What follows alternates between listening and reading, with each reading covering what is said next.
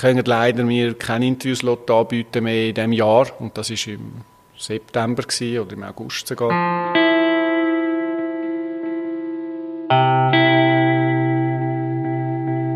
Mehr oder weniger siehst du eigentlich von, von überall die Flugzeuge.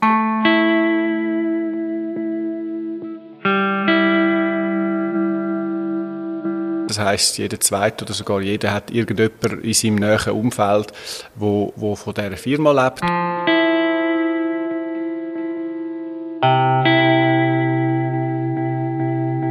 Der Surprise-Tag diese Woche, ihr habt es schon ein bisschen gehört, vielleicht habt ihr es auch schon rausgehört, behandelt die Geschichte von Andres Eberhard. Mit ihm habe ich geredet über seine Geschichte von Stanz, Kanton Nidwalden, dort, wo die Pilatus-Flugwerke sind und wo, wenn er festgestellt hat, eigentlich alles so ein bisschen flügereimässig spinnt, also auch im positiven Sinn, weil tatsächlich Stanz und der Kanton Nidwalden sehr verbunden sind mit der Flügerei. Also es geht nicht einfach nur darum, was macht die Firma genau, in welche Länder liefern sie und warum haben sie aktuell gerade eine Lampe mit dem Bundesrat, sondern was bedeutet eigentlich die Flügerei für den Kanton Nidwalden?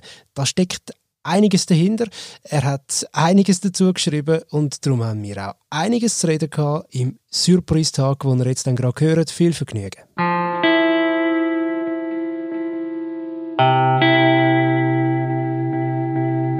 Bei der letzten Podcast-Folge bin ich noch recht verkältet und hatte Husten gehabt. Jetzt ist der noch so ganz bisschen da, der Husten, und er ist lustigerweise auch Teil von deinem Text, der Husten. Weil du hast äh, recherchiert über der Flugzeughersteller Pilatus im Kanton Nidwalden, die Flugzeugwerk.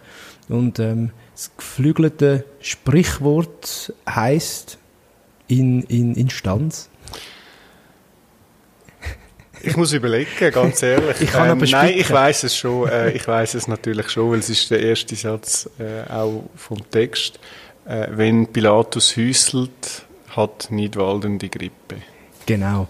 Also das heißt, das ist ein kleiner Kanton, eine kleine Kantonshauptstadt und relativ viele Leute, die für Pilatus arbeiten. Pilatus ist aktuell gerade wieder im Fokus der Öffentlichkeit, weil der Bundesrat zurückgepfiffen hat, weil man Geschäfte mit Saudi-Arabien, wo involviert ist im Jemenkrieg, da hat man gesagt, das funktioniert irgendwie nicht mehr so recht. Du bist äh, auf die Geschichte gestoßen. Warum? Warum hast du die Geschichte machen?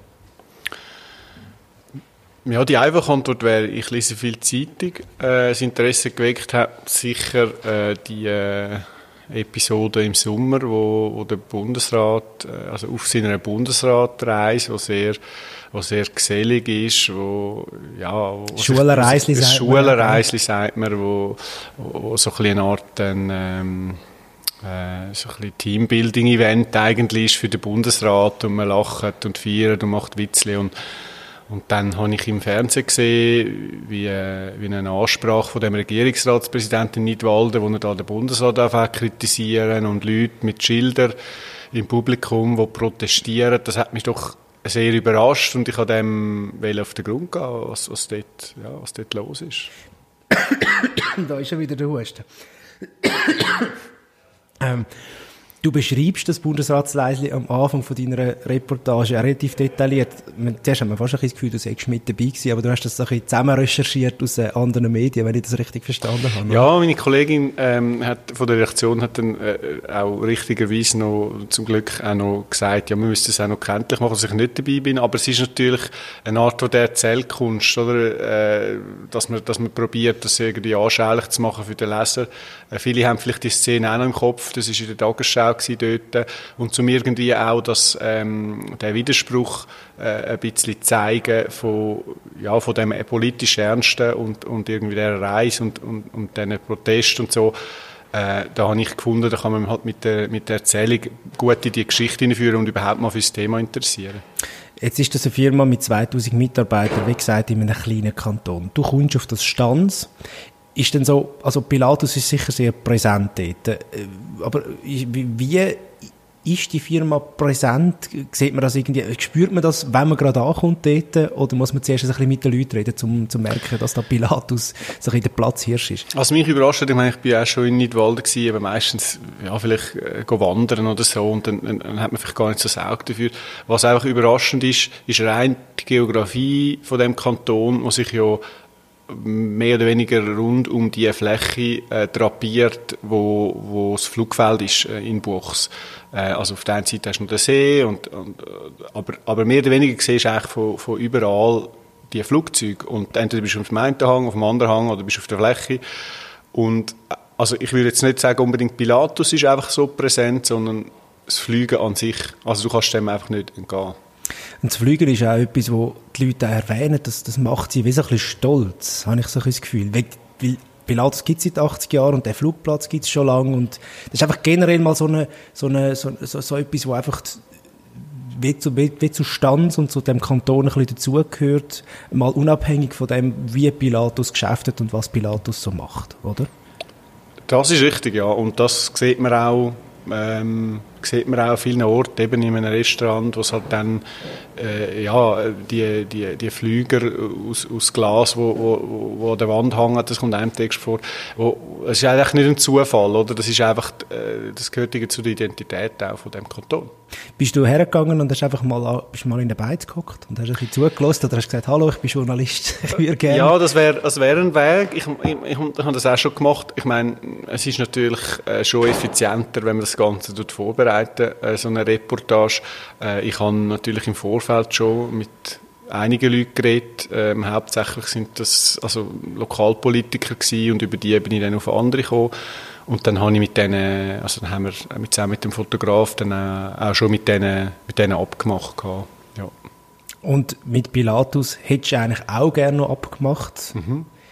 Dort ist aber leider niemand zur Verfügung gestanden. Das ist es so, ja. Es war auch sehr, sehr deutlich und unmissverständlich, gewesen, dass, dass Sie zu dem Thema nichts sagen ähm, Ich habe es zuerst mit einer allgemeinen Anfrage probiert, wo dann so eine Standardantwort ist. Äh, ja, sie, haben, äh, sie haben leider, können leider mir keine Interviewslot anbieten mehr in diesem Jahr. Und das war im September gewesen, oder im August sogar. Wo ich, wo ich angefragt habe, ähm, sie haben immer viele Anfragen und dann habe ich zuerst gedacht, ja, okay, es ist ein deutliches Nein, aber man muss auch, also ich habe gleich eine, eine faire Chance geben, dass sie sich äußern können. Es hat mich ganz ehrlich auch interessiert, was sie sagen ähm, weil es mir ja auch darum gegangen ist, die, die Leute zu verstehen und auch das, äh, die Emotionen zu verstehen und, und, und, und, und, und die Pilatus ihre Sicht. Aber äh, dann habe ich angerufen und dann ist der zweite Mal das Nein gekommen und dann habe ich gewusst, okay. Jetzt so im Nachgang, weil die Geschichte ist ja fertig, ist dann gleich noch irgendeine Reaktion gekommen oder gar nicht mehr? Nein, wobei sie ist jetzt zu dem Zeitpunkt von mir nicht publiziert. Stimmt.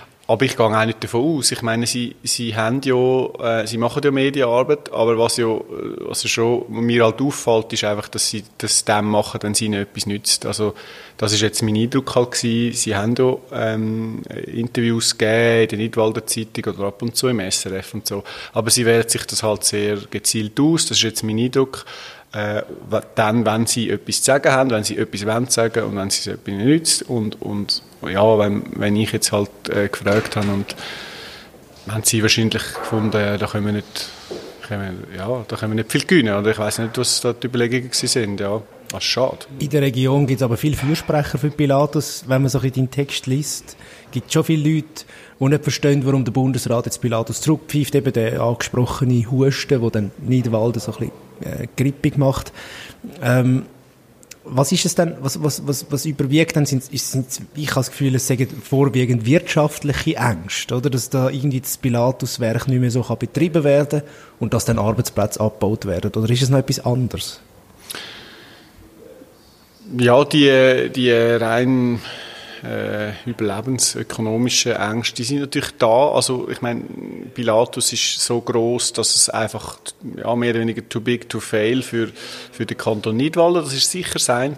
Aber ich glaube nicht unbedingt, dass das alles ist. Es gibt schon eine emotionale Komponente, dass man vorne erwähnt hat, mit dieser Flugbegeisterung. Das ist nicht gelogen. Und, und viele, ich meine, du das, dass 2000 Leute bei Pilatus arbeiten, sicher im fünfstelligen Bereich, die Leute, die von, die von Pilatus abhängig sind, wenn man jetzt alle Zulieferer mit einrechnet, das ist äh, jede Menge Leute, das heißt jede vierte ist irgendwo von Pilatus abhängig, das heißt jeder zweite oder sogar jeder hat irgendjemand in seinem näheren Umfeld, wo, wo von dieser Firma lebt und, und da sind auch viele Emotionen dabei, das ist, das ist äh, ja, Flugzeug bauen ist irgendwie etwas Einmaliges, auch in der Schweiz. Und äh, eben, da kommt dann wieder der Stolz, den wir davon haben. Und, und durch die persönlichen Beziehungen sind halt dann häufig wichtiger für die Leute und das kann ich nachvollziehen, nachdem ich auch da bin, äh, als jetzt irgend halt ein Krieg, der weit weg ist. Das ist ja. Also was ja auch die Leute offenbar, also was die Leute auch erwähnen, ist, dass das Staatssekretariat für Wirtschaft SECO da grünes Licht gegeben hat mit dem Deal mit Saudi-Arabien. Nachher ist ähm, das EDA gekommen, das Aussendepartement gefunden, nein, das dürfen wir nicht. Also, dass vom Bund her so unterschiedliche Signale gekommen sind, das macht, macht die Leute offenbar auch noch so ein bisschen hässig. Darum auch der Eklat, wo du dann so ein bisschen detailliert beschreibst, ähm, auf dem Bundesratsreisli mit dem Lokalpolitiker, wo sich da, ähm, wo, wo da der Bundesrat eigentlich frontal angreift in einer, in einer Rede. Ähm, angesprochen auf den Konflikt. Ist das tatsächlich, dort, dort finde ich, wird es dann langsam so ein bisschen, äh, nicht von dir her schwammig im Text, aber auch von den Argumenten, gerade von Lokalpolitikern ein bisschen schwammig, weil das wischt man schon relativ einfach so ein bisschen weg, oder? Mhm. Ja, man muss aber sehen, natürlich, also es ist schon eine berechtigte Kritik, oder, ähm, wo, wo geäussert wird, also, dass man halt, äh, dass die unterschiedlichen Signale vom Bund, das ist nicht ideal, oder, also auch für eine Firma nicht, und auch für die Leute nicht verständlich. Oder warum sagt der Bundesrat, meint der Tag ja und zwei Jahre später heißt es wieder Stopp, ihr dürft nicht. Das ist natürlich unbefriedigend und ich kann das absolut nachvollziehen. Und, aber vielleicht zeigen sie auch gerade, dass, dass jetzt auf Bundesebene eben dass es so ein heikles Thema ist, wo, wo mal so, mal so, je nach politischen Mehrheiten, je nachdem, wer gerade am Ruder ist, je nachdem aber auch, wie sich die Situation in diesen, in diesen Kriegsländern entwickelt. Das ist halt sehr labil und es ist halt mal so und mal so und äh, also es ist natürlich für die für die Leute nicht einfach zum Verstehen, oder dass, dass es mal heißt grünes Licht und dann wieder nicht. Äh, dass das so. Auf die andere Seite klar, eben dann die Fragen, moralische Fragen, die werden ja halt jetzt nicht so hochgewichtet oder man hat halt den Eindruck oder man hat die Einstellung, man ist nicht fürs Leid von der Welt verantwortlich, sondern muss halt für sich schauen oder seine Leute oder für seinen Kanton. Das ist ein bisschen das, äh, wo ja dann im Text auch rauskommt. Mhm. Ähm, ich habe mich gefragt, wenn man die Aufträge jetzt nicht mehr könnte machen für Länder wie Saudi-Arabien. Ich meine nicht, dass man das wirtschaftlich jetzt kann abschliessend sagen kann, kann so eine, kann so eine Firma weiter bestehen? Was, was hast du das Gefühl? Ich glaube schon, weil sie, äh, Pilatus hat relativ starke, ähm, starke Zweig an zivil, äh, zivilen Aufträgen. Also sie sind nicht rein von dem militärischen Business abhängig. Äh, Kritiker sagen, ja, man hat sich einfach zu stark auf das fokussiert und damit gehen wir ein grosses Risiko ein. Äh, also, ich meine, wenn jetzt mal das Militärische wegfällt, eben, wir haben es vorhin davon gehabt, es ist sehr labil, mal ist Politik, also eben, es gibt zwei Initiativen im Moment, die hängig sind, wo, wo wollen, eben Thema Waffenexport eher, ähm, eher einschränken. Also man ist halt davon abhängig, was die Politik sagt und, und damit macht sich natürlich die Firma und auch der Kanton, ja, stellt sich halt einem gewissen, gewissen Risiko aus, oder? Also wenn sie nicht mehr dürfen, dann sind relativ viele Arbeitsplätze betroffen. Vielleicht abschließend, du hast gesagt, du sagst, vielleicht im Kanton Nidwalden vorher einfach wandern. Jetzt bist du mal wegen, einer, wegen einer Geschichte tätig wo es, äh, wo es um Pilatus gegangen ist.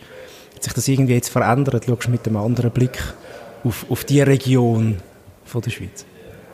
Hm. Gute Frage. Nein, das, das glaube ich nicht. Ähm, verändert. Also speziell eben äh, habe ich gefunden, wie äh, ähm, wir sind ja dort dann auch übers, übers Flugfeld hineingelaufen sozusagen und so ein bisschen die, die äh, die Nähe eben von, von, von, der, also von den Leuten und von, der, von dem Flughafen und, und alles, alles so das Engmaschige, das ist mir erst jetzt äh, richtig aufgefallen, äh, dass, äh, ja, dass halt wirklich alles sehr klein und überschaubar ist und das, äh, ja, also ich, ich, ich schaue dem nicht anders drauf, aber es ist ähm, man, man, eben, wenn, wenn du gehst wandern dann überlegst du nicht viel über, welche Firmen sind da ansässig oder machst nicht viel Gedanken über die Lokalpolitik, sondern geniessest die schöne Natur und äh, die gibt es nach wie vor und ich schätze den Kanton auch jetzt noch, also das hat ja nicht irgendwie einen Einfluss auf meinen, meinen persönlichen Bezug natürlich zum, zu dieser Region. Danke fürs Gespräch. Danke für die Einladung.